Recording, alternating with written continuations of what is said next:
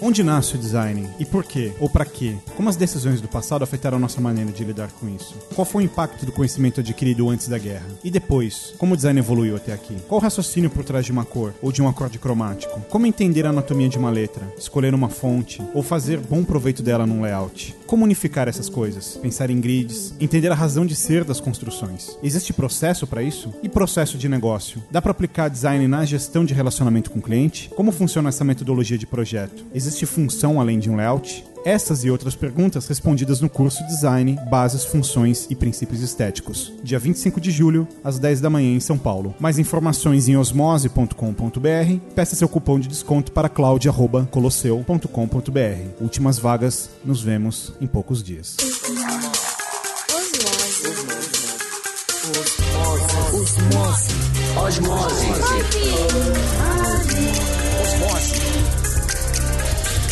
Osmose. Osmose. Osmose.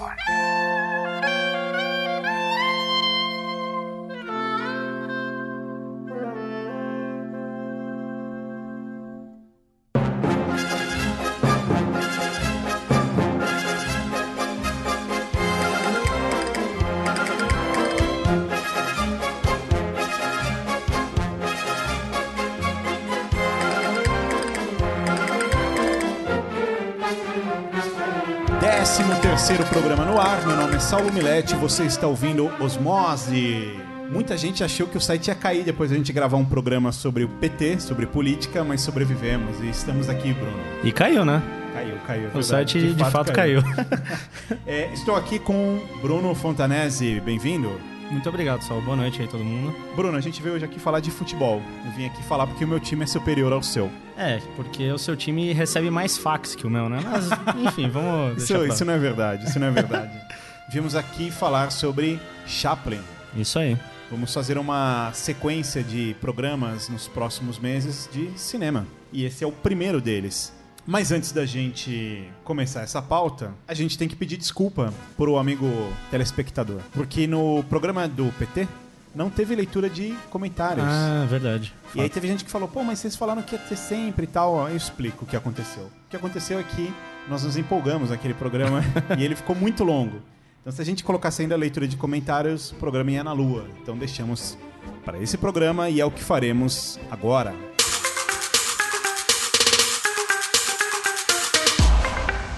Vamos lá, leitura de comentários sobre o programa 12, a despetização do PT, companheiro. Mensagem de William Theodorovics. Ótimo programa. Desmistifica a imagem de esquerda do PT que eu insistentemente coloco na minha timeline do Facebook.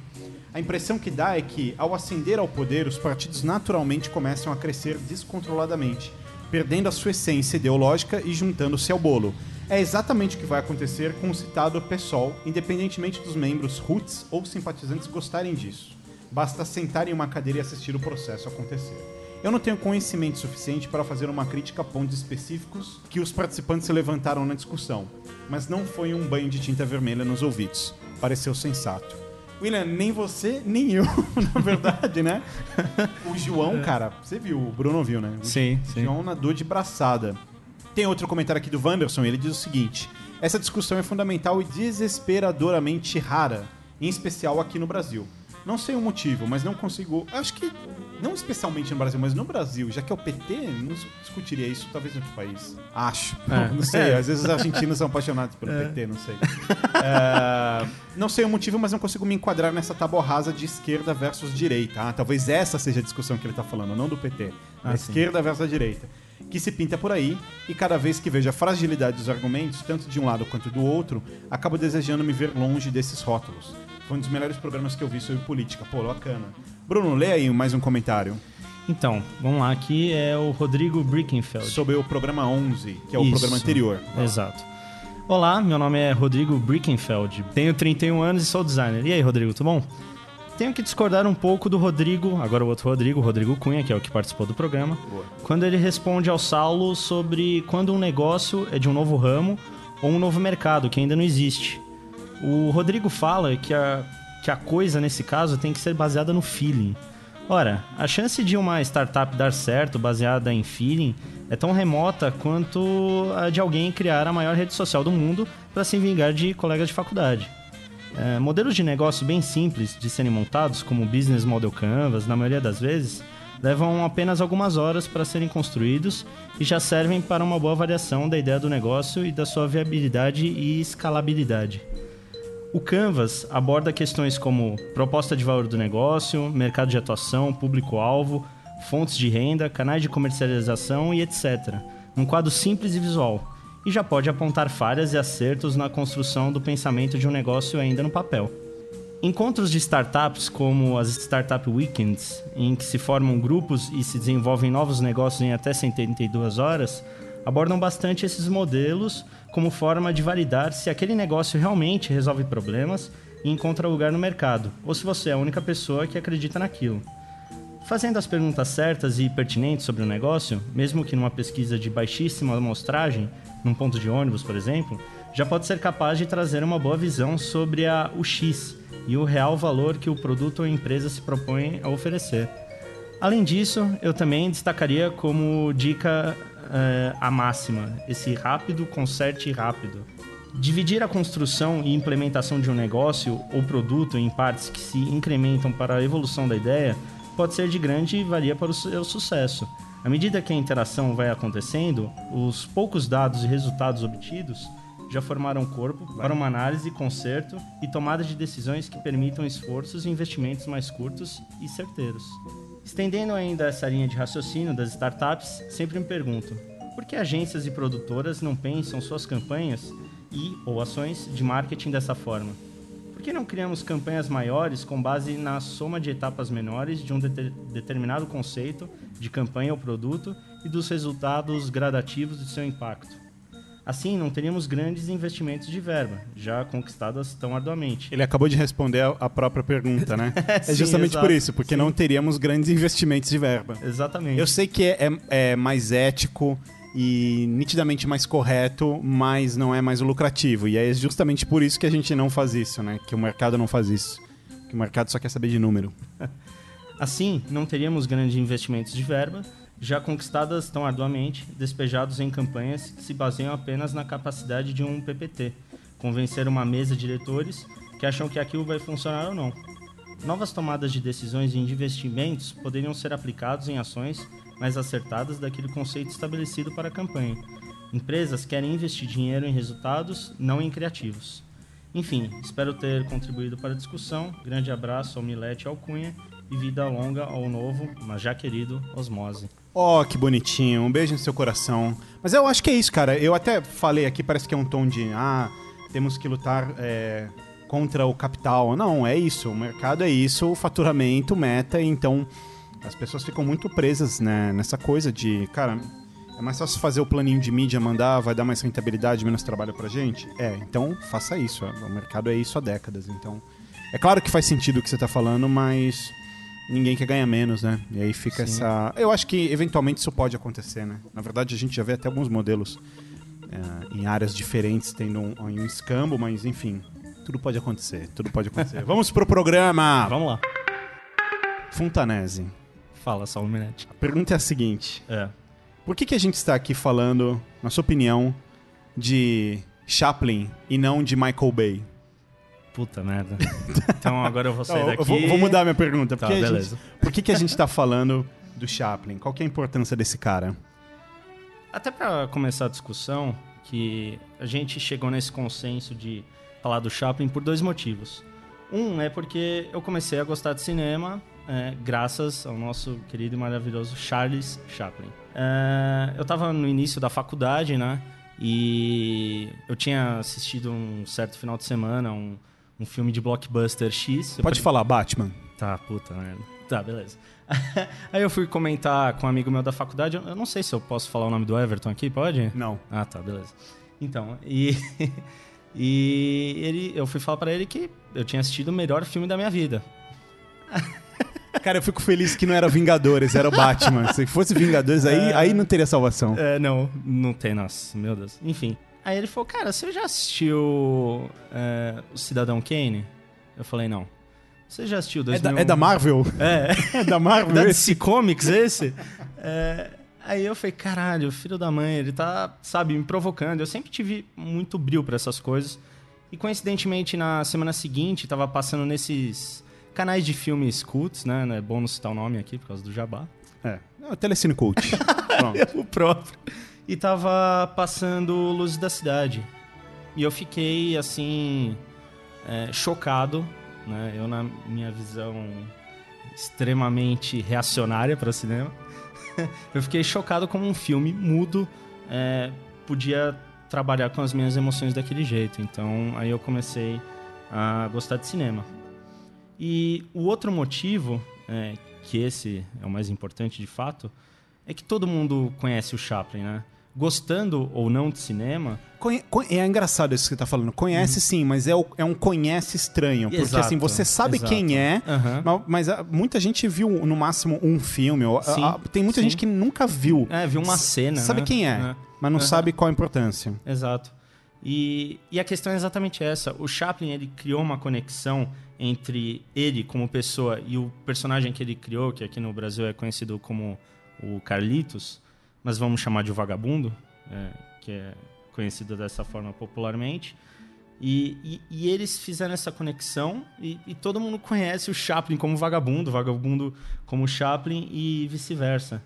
É, eu gosto de uma frase é, muito bacana de um crítico cultural chamado Gilbert Seldes, que ele fala que o vagabundo é o homem que de todos os homens do nosso tempo parece o mais imortal. E é isso. O, o Chaplin ele atravessou duas guerras, duas guerras mundiais, uma crise financeira que foi o crash da bolsa de Nova York, uma guerra fria e por aí vai. Talvez por isso que todo mundo conhece o Chaplin, né? Porque ele, ele tem essa característica histórica tanto é, no mundo, né? E também no cinema. Ele atravessa é, o cinema mudo, é, o cinema falado e ainda faz o seu último filme da sua carreira, que é a Condessa de Hong Kong, que é colorido. E tem um outro motivo, que nem você falou, todo mundo conhece Chaplin, mas não conhece.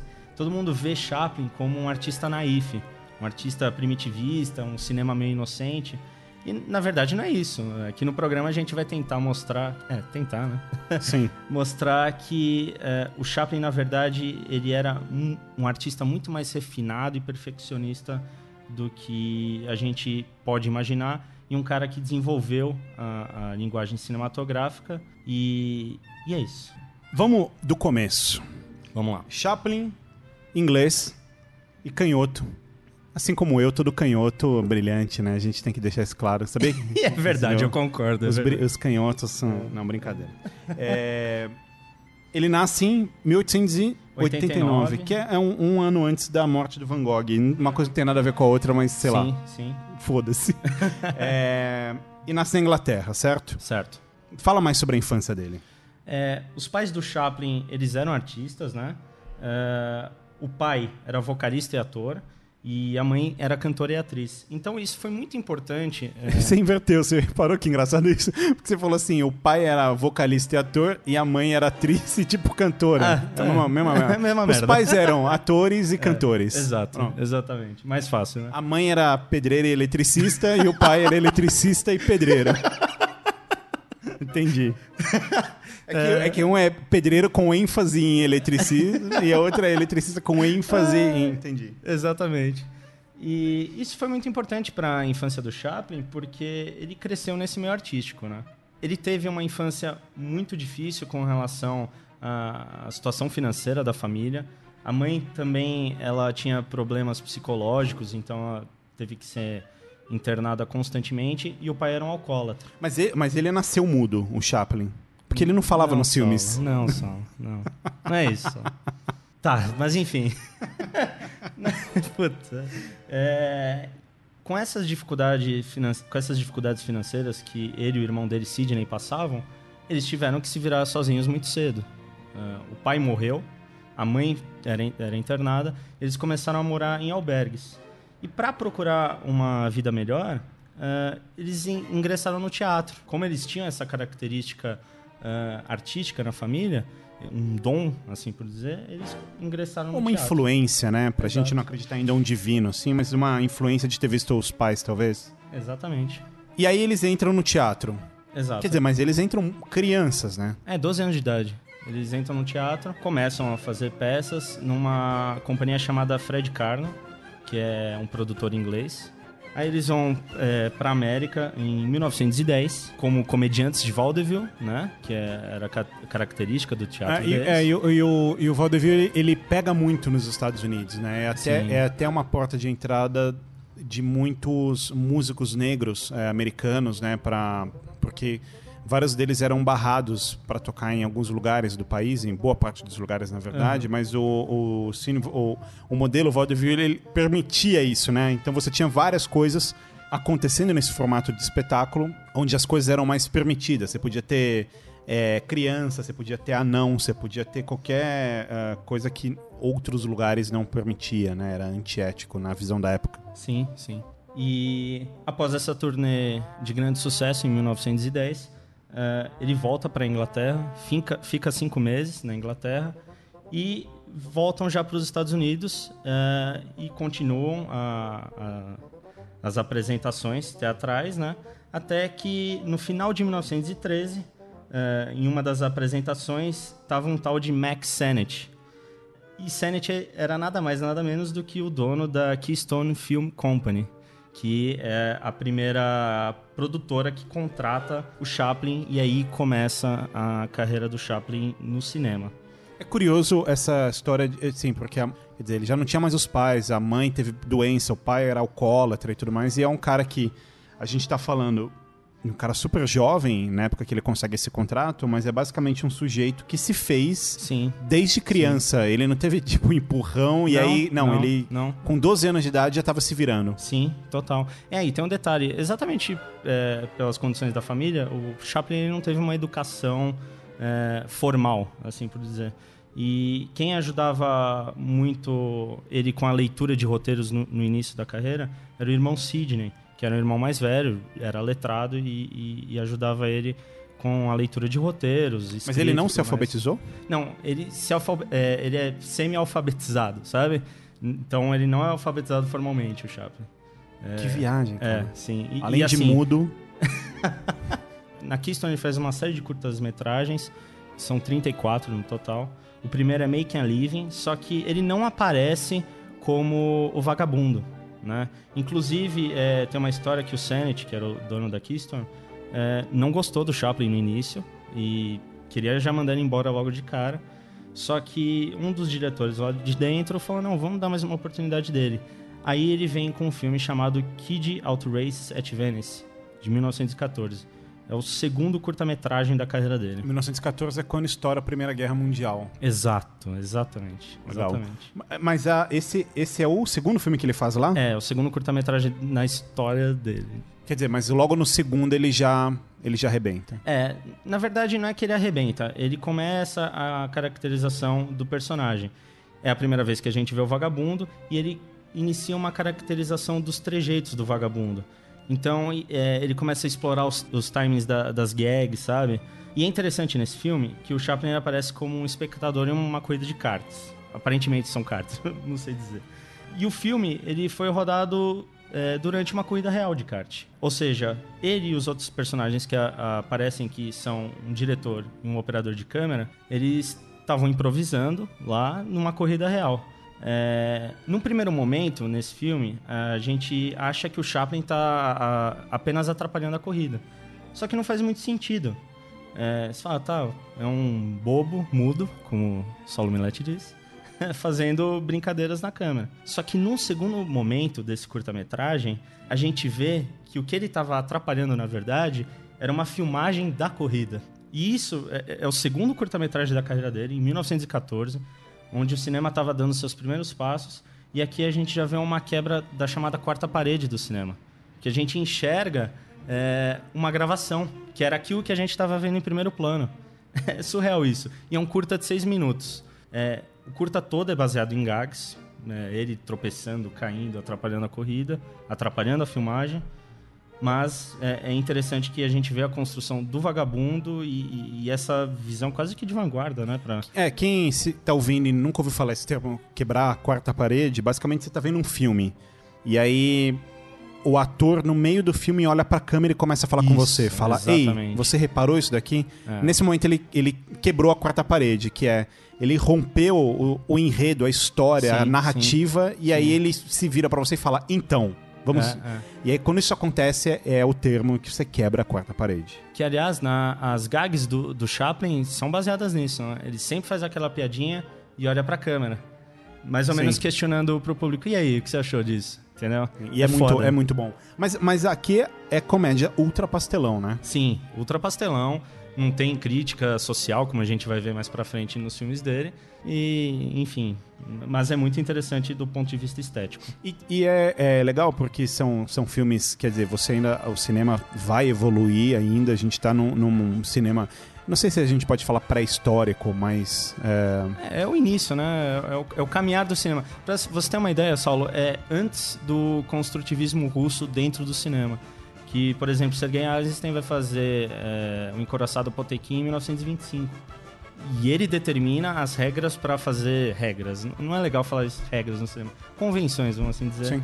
Para construção de uma narrativa. mas é, é. Isso daqui é 14. Como a gente falou, a guerra, a guerra estourou agora. É, é, A Revolução Russa vai acontecer em três anos, que é Sim. 17. Sim. E aí você tem o Lissitsky, Malevich, enfim. Aham, aí você aham. começa a ter movimentos que vão Sim, caminhar para o construtivismo. Ele não exatamente. aconteceu ainda. Não, não. É, mas então, o, o que eu acho bem legal é justamente isso, que é um cinema, entre aspas, pré-histórico, quer dizer, ele ainda está desenvolvendo, mas você tem um contraste muito forte nos gestos e na expressão. Totalmente, Justamente para criar É, essa. É, é, é um movimento modernista, né? É expressionismo ao total.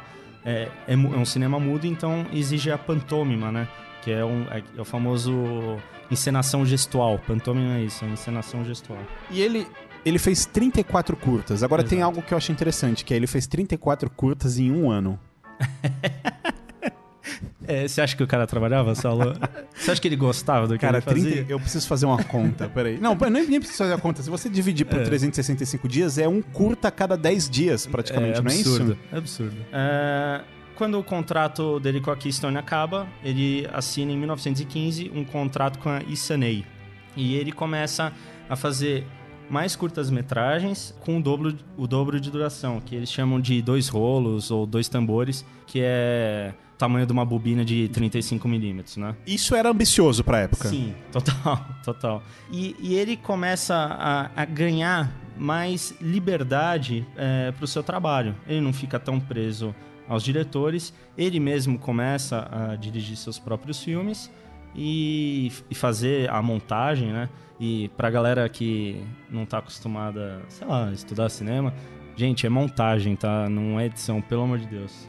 É, o editar é um falso cognato, né? Do, do edited by. Então, o editar é subtrair coisas que você filmou. A montagem é, é criar um sentido narrativo, né? E combinar planos que transformem é, esses planos em cenas, cenas que se transformam em atos e atos que se transformam num filme todo. Então, por favor, é montagem. Pro tá? amigo ouvinte se sentir um merda, tipo a gente, É. nesse momento ele tem 26 anos de idade. É só, só uma rápida e ele já tem mais de 34 curtas feitas com o Exatamente. portfólio, com 26 anos de idade. Em 1916, ele assina um contrato com a Mutual Films de 600, mi- eh, 670 mil dólares para produzir uma dúzia de comédias. Cara, 670 mil dólares. Não, na época um Em absurdo. 16, n- no meio de uma guerra mundial, Sim. tudo bem que os Estados Unidos não tava. Não é a segunda guerra mundial, que é Aham. muito pior. Mas, cara, é muito dinheiro. É, é muito dinheiro. É muito dinheiro. É muito dinheiro. O, o que acontece é que o Chaplin, com seus curtas, ele, com essa comédia pastelão, ele ganhou o público de uma maneira muito fácil. É o que a galera tava precisando na época. Em tempos tão duros, por que não ver uma comédia, né? E o que, é inter... o que eu gosto aqui desse período da Mutual Film é, é o 11 filme dele, que é chamado O Imigrante. O filme conta a história de um navio de imigrantes, né, que tá, é, tá vindo da Europa em direção à América. E, e- e o que é interessante aqui é começar a perceber como ele vai apimentando essas comédias pastelão dele com um senso emocional. Que é o que vai se desenvolver ao longo da carreira do Chaplin. Então, a gente vai começar a ver alguns temas sociais, uma mulher que ele vai se apaixonar, a possibilidade de perder o futuro dele, porque ele é um imigrante vindo da Europa para os Estados Unidos. E, e, tem uma outra brincadeira que eu acho bem ácida aqui do, do Chaplin, que quando o navio está chegando na costa dos Estados Unidos, a gente vai ver um plano da Estátua da Liberdade, ou seja, um símbolo da liberdade daquele país e em seguida um bando de policiais amarrando todos esses imigrantes é, e pedindo documentos, sendo agressivo, ou seja, são contrapontos, né? É, a liberdade e a, a, realidade. A realidade, exatamente.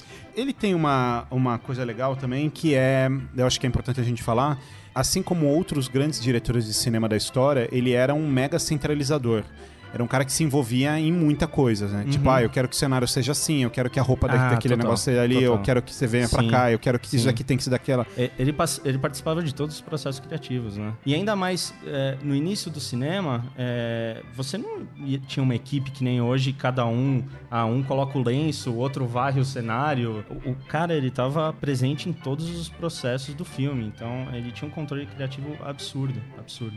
E que, inclusive, a, esse terceiro contrato dele ele previa isso, né? Ele tinha uma liberdade sim, maior. Sim, total.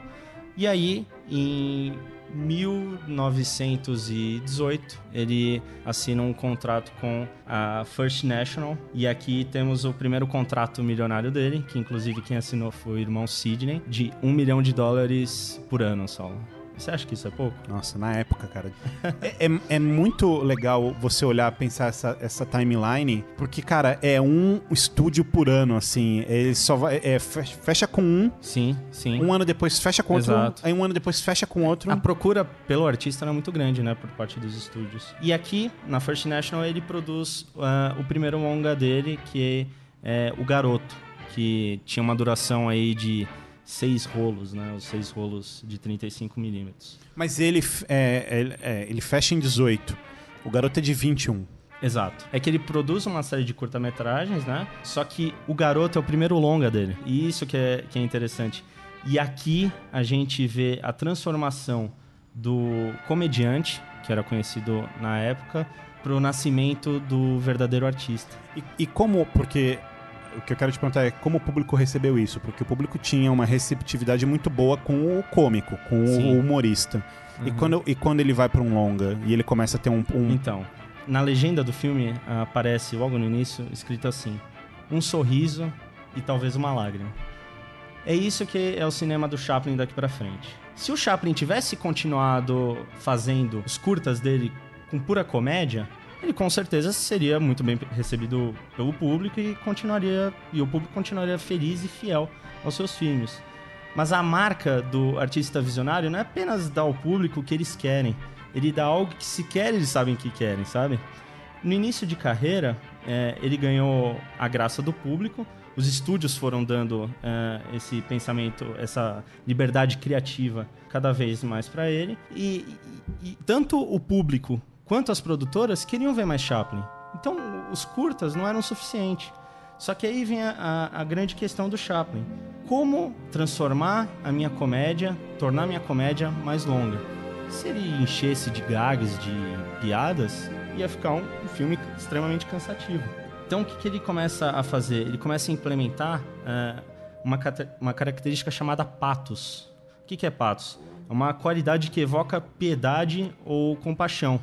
E essa palavra tornou sinônimo do, do cinema do Chaplin. Só que o pathos, na época, foi testado por outros artistas comediantes, como Harry Langdon, e não foram bem sucedidos, porque é, era visto tanto pelo público como pela crítica como algo muito melodramático, sabe? Enjoativo de um certo ponto.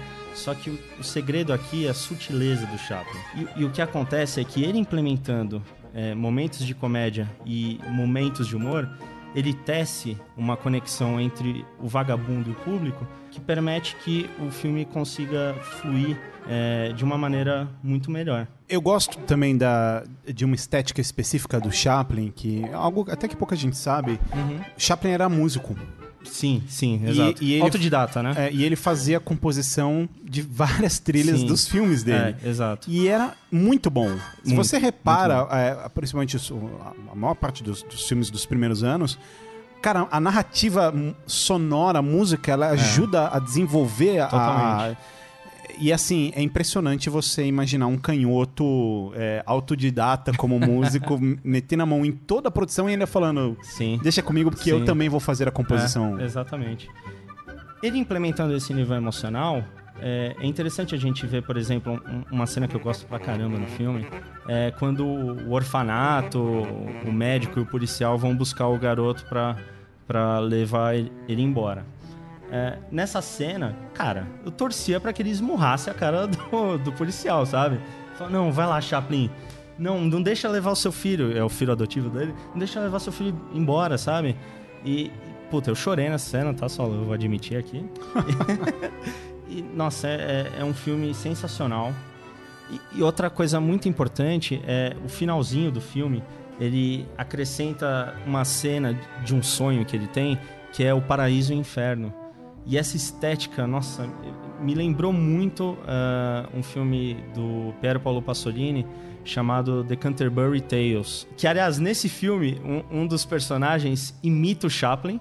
E, a- e, além de tudo, no final tem, tem uma cena do Inferno do Paraíso que se assemelha muito ah, a essa. E, e aí é bizarro você pensar, nossa, Chaplin e Piero Paolo Pasolini quase não tem nada Sim, a ver sim. um com o outro. Mas para você ver como ele foi um artista que influenciou todas as vertentes do cinema. Cara, tem uma, uma história aqui dele que eu acho o máximo, que uma vez ele participou de um concurso de sósias do Charlie Chaplin, sabia disso?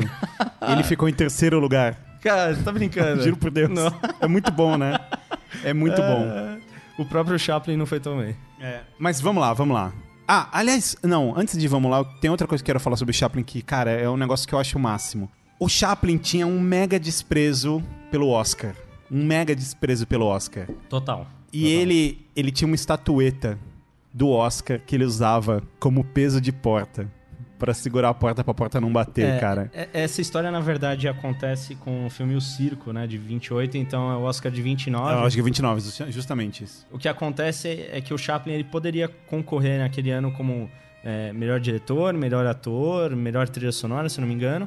E na verdade é, anulam o prêmio do, do circo e dão um Oscar pra ele como conjunto da obra, sabe? Aí ele fala: foda-se. É exatamente vou isso. botar essa porra na porta. É. Tem que botar mesmo. Que, que, aliás, outra curiosidade que, que é interessante falar, você falou sobre o, o contrato milionário dele e tudo mais. Sim. Mas curiosamente o Chaplin, ele viveu sempre em hotel. Ele, ele não tinha casa. A maior parte da Caramba. vida dele, ele não tinha uma casa, uma residência fixa. Ele Sim. vivia em hotel. Uhum. É, e eu sempre, assim, eu me lembro que quando eu fiquei, quando eu, assim, fiquei sabendo disso, eu fiquei me perguntando, e sempre fiquei com essa coisa na cabeça, será que era simplesmente uma, um, um lastro, um- uma marca dele, justamente porque o cara viveu em orfanato, sabe? Ele perdeu a casa dele muito cedo, depois foi trabalhar em circo, É. nunca teve uma casa de verdade, sim, né? sim. É meio reflexo da infância dele, né? Talvez, talvez seja, Uhum. a gente nunca vai saber, mas vamos em frente. É, como eu disse, o, o Garoto foi feito em 1921, só que em 1919, voltando aí um pouquinho no tempo, ele funda a United Artists. E, e ele co- é cofundador Ele é- da, tinha um sócio, né? produtora. Exato. É, com a Mary Pickford, o Douglas Fairbanks, que vai ajudar ele em busca do ouro, e o D.W. Griffith. Pra quem não sabe quem é Griffith, é só um carinha aí que é, ajudou a desenvolver a narrativa clássica hollywoodiana de causa e consequência. Ou seja, é, monstros fundando é, uma produtora é, em prol da liberdade artística, que era para o Chaplin poder ter mais liberdade na produção dos seus filmes. essa coisa de todo mundo tentando escapar dessa crescente consolidação do poder, né? Da- É. das distribuidoras e tal. Sim, sim. Que é engraçado que é o que rola hoje. É, total. Só que ninguém tá tentando escapar disso, né? Sim. Ou pelo sim. menos é a Não, impressão é, que passa. ho- Hoje é, é uma escala de produção total, né? Na verdade, o cinema americano sempre foi. Poucos casos, quando a gente vê um Chaplin, um, um Kubrick, essa galera aí que trabalha na indústria e tenta fugir desse esquema industrial. É incrível isso. Ele funda a United Artists, é, ele termina a- o contrato dele com a First National. Aí em 23 ele vem fazer Casamento ou Luxo. Casamento ou Luxo é, é- é- é engraçado esse filme. O nome em inglês é Woman of Paris. É o primeiro filme dele na United Artists, e é onde ele tem a maior liberdade criativa da carreira dele, e ele não aparece nesse filme. O outro único filme que ele não apareceu foi A Condessa de Hong Kong, que foi o último filme da, da carreira dele. E é engraçado porque logo no início do filme a gente vê a legenda: é, para evitar qualquer mal-entendido, gostaria de avisar que não apareço no filme. É o primeiro drama sério escrito e realizado por mim. É, mas é interessante, Saulo, que, que ele escreve isso. É o primeiro drama sério escrito e realizado por mim. Tudo bem que esse aviso não adiantou porra nenhuma, porque o, o filme foi um fracasso de bilheteria, mas um sucesso de crítica. Um sucesso absurdo de crítica. E para quem não conhece e nunca viu é, Casamento ou Luxo, chega a, a ser estranho ver esse filme e falar: nossa, isso, isso é Chaplin. Porque o filme não é uma comédia e é um drama extremamente sério. E ele é uma forte crítica à, à sociedade e à burguesia daquela época. Então, na tela tem temas que são retratados como a repressão, a violência, o suicídio, e não tem o o humor como alívio, que é o que ele faz E é o que se né? espera, né? Não, não tem, não tem humor, não tem Chaplin. É um filme bem sério, com uma crítica bem forte à sociedade. E uma outra coisa legal desse filme é que o Chaplin ele quebrou alguns estereótipos na- narrativos da época. É, por exemplo, a heroína ela é rica, poderosa e ela toma algumas atitudes. É, o herói ele é um fracote que é dominado pela mãe e o personagem do mal, estranhamente, é- ele é charmoso, atencioso, divertido. Que, aliás, quem faz é, esse personagem do mal é o Adolfo Manju, que faz o Glória Feita de Sangue. É um dos Ah, generais do, do Glória Feita de Sangue. Então, assim, é, inclusive, um puta de um ator, o Adolfo Manju, e ele dá é, essa característica pro personagem malvado. É, fantástico, é, é fantástico. E se naquele tempo o Hollywood estava fazendo filmes que reverenciavam os pais, aqui nesse filme os pais são intolerantes, egoístas e a causa de toda a tragédia da narrativa. Como eu disse, Casamento ao Luxo foi um sucesso de crítica, mas infelizmente um fracasso de bilheteria e o público queria ver Chaplin sim na tela. Só não foi ver no último filme dele, A Condessa de Hong Kong, de 67. Essa, essa história dele trazer uma, uma narrativa que é revolucionária, como você disse, a questão da heroína, do herói, enfim, da, da- Sim. eu acho isso o máximo, porque daqui pra frente, assim, os principais, os principais filmes dele tem, um, tem uma, uma carga muito forte da coisa do Chaplin visionário. Tanto no aspecto visual, ah, na construção das ideias visuais, quanto no desenvolvimento do, do, do próprio roteiro e dos personagens. Sim. né? Completamente. Em 25, é, ele vem com Em Busca do Ouro, que é, é considerado é, o primeiro o primeiro movimento cultural, não um movimento cultural, mas um primeiro fenômeno cultural e, e foi um sucesso de bilheteria. Até hoje, Em Busca do Ouro, é o filme, é a comédia muda de maior bilheteria da história. Caramba. É, é- é- é impressionante esse filme. Inclusive, Isso é só porque o Adam Sandler não fez nenhum filme mudo. né, né, Se ele fizer um filme mudo. é, nem o Michael Bay, né? Se- Cara, um filme mudo com Adam Sandler seria um filmaço. Não, só. Seria, seria um filmaço. Por quê? Porque ele mudo, cara, sem fazer aquelas piadas infames dele. Ah, não, Não. não, só. Co- como é o nome daquele comediante? É Leandro Hassum. Meu Deus do Filme céu. mudo com Rassum. Aliás, é, anula essa parte. Tem como editar isso? Não, não tem. Não vai tirar o Leandro Hassum? Não. Meu Deus. ficar. É um crime isso daí. Mas enfim, é interessante que é, uma curiosidade do filme é que na premiere de Berlim, aquela famosa cena dele dançando com Com as batatinhas. Exatamente. Ele, ele pega as- o, os ga- o- garfos, o garfinho, né? né? Espeta no, no pãozinho lá, É. começa a dançar. É, o público pediu um bis no final. Eu acho que é o primeiro caso de bis cinematográfico da, da história. Pediu assim. um bis. bis cinematográfico. Rebobina, É, rebobina o rolo e. cassete É. lá. Nossa. E em Busca do Ouro, a gente acompanha o Chaplin na jornada mais extrema do, do personagem vagabundo. Ele vai da pobreza à riqueza. Porque em todos os filmes do Chaplin, é, a grande maioria pelo menos, se você reparar, é, o Chaplin ele não vai se dar tão bem, mas sempre tem aquele quê de esperança no filme. E aqui não, financeiramente, no sentido financeiro, ele se dá bem. As piadas no filme são construídas com situações que os espectadores podem facilmente se identificar. E um exemplo disso é aquela cena do, do Chaplin dançando com a, a Georgia, que é a amada dele, no salão e, a- e as calças dele começam a cair. Quem que não se identifica com aquilo? Ele começa a usar bengala pra, pra levantar a calça, a- até o momento que ele acha uma corda, a porra de uma corda em cima da mesa. Ele amarra na calça e quando a gente vai ver, tem um cachorro, ou seja, é, é a coleira do cachorro que ele amarrou. Ele começa a, a puxar o cachorro por todo o salão.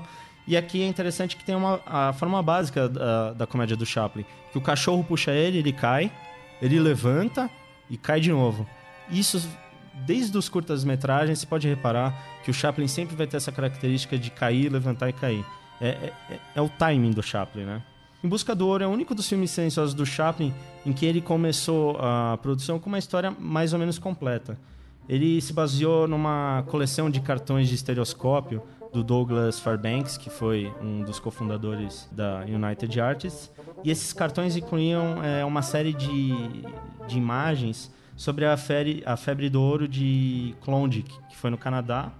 E outro fato histórico que ele se baseou foi numa história de canibalismo de Donner Party, que, para quem não conhece essa história, em 1846 um grupo de moradores de Springfield eles saíram eh, da sua cidade em busca de uma vida melhor e na base de uma montanha eles se depararam com uma nevasca e tiveram sobreviventes e diz a história que eles tiveram que cometer canibalismo para poder sobreviver, que é um dos temas abordados no filme. Então ele começou a- a- esse filme com mais ou menos uma história pronta.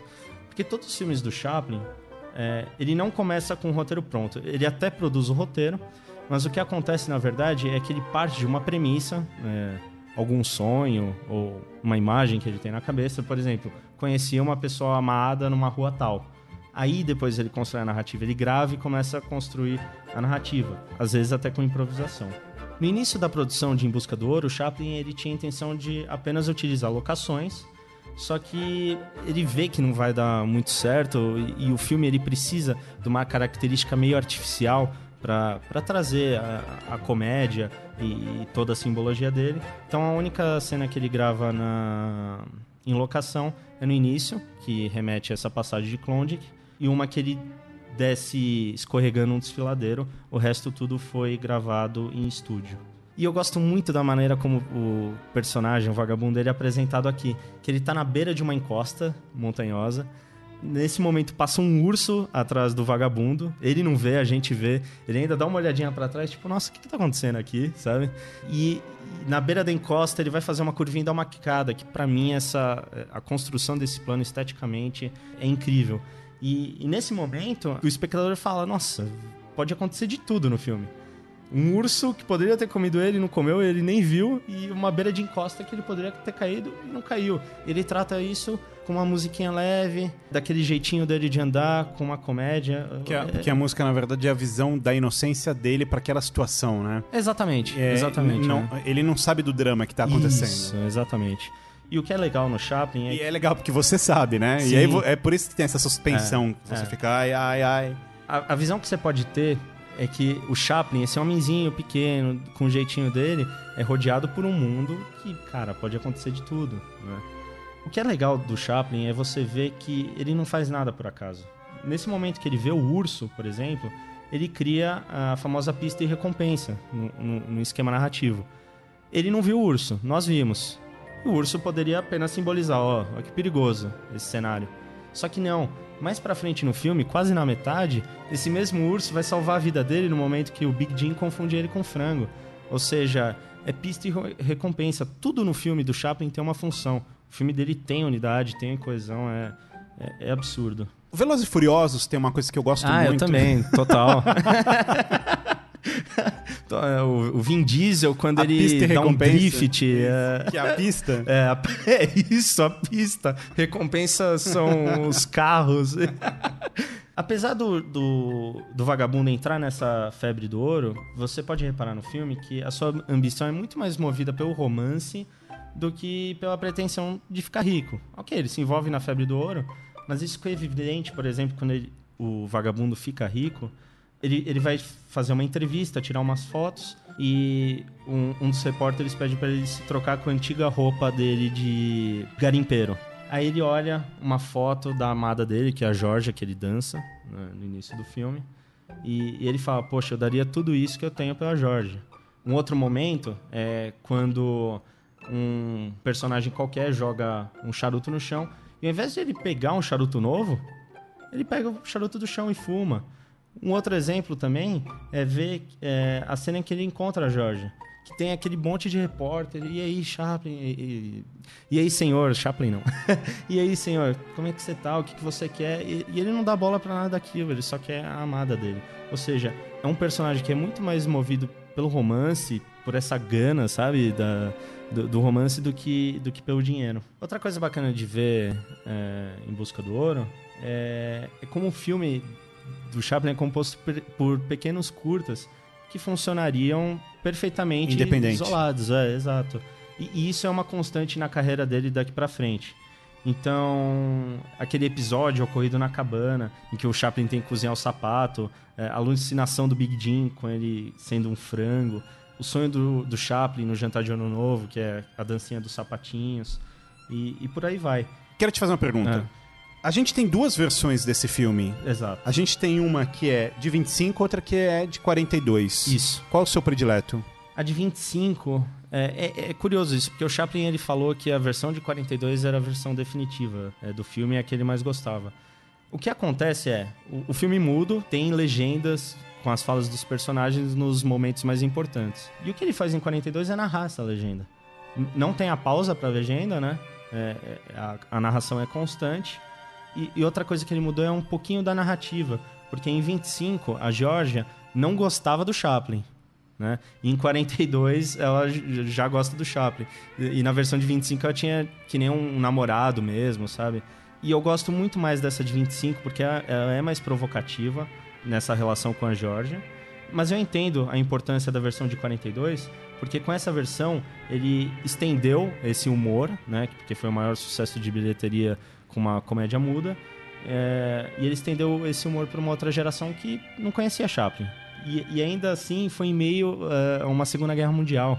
Ou seja, é, historicamente foi importante, mas. É... é, 42 a gente está no meio da guerra, né? O que as pessoas não sabem, Bruno, mas elas vão ficar sabendo agora. Fala, fala é que esse programa tem parte 2.